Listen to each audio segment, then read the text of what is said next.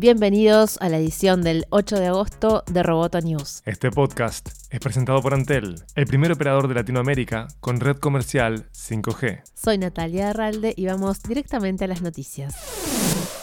Disney anunció que ofrecerá el bundle, el paquete de Disney Plus, Hulu e ESPN Plus, por 12.99 dólares al mes en Estados Unidos, lo mismo que cuesta el plan estándar de Netflix en ese país. El combo de Disney puede que no haga cambiar a muchas personas de Netflix a Disney, pero sí podría limitar la capacidad de Netflix de subir los precios.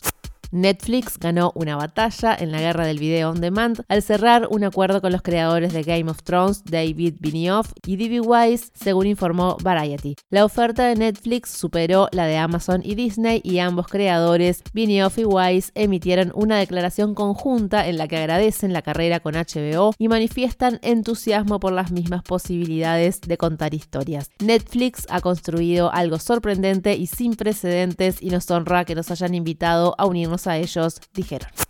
Huawei recibió otro bloqueo por parte de la administración Trump. El presidente de Estados Unidos prohibió que las agencias federales como la NASA, FBI o la CIA compren equipos y obtengan servicios de Huawei y otras cuatro empresas como parte de la última ofensiva contra la tecnología china por razones de seguridad nacional. Esta regla no es del todo nueva porque fue solicitado el año pasado por el Congreso, pero entrará en vigor el 13 de agosto y rige para todos los contratistas federales que hacen negocios con Huawei, ZTE Itera y Hikvision. Huawei dijo que esperaba la medida y que la empresa mantiene su demanda en la que pide se investigue la constitucionalidad del bloqueo. Se espera que el primer encuentro en los juzgados de Texas, donde Huawei tiene su sede, se realice en septiembre.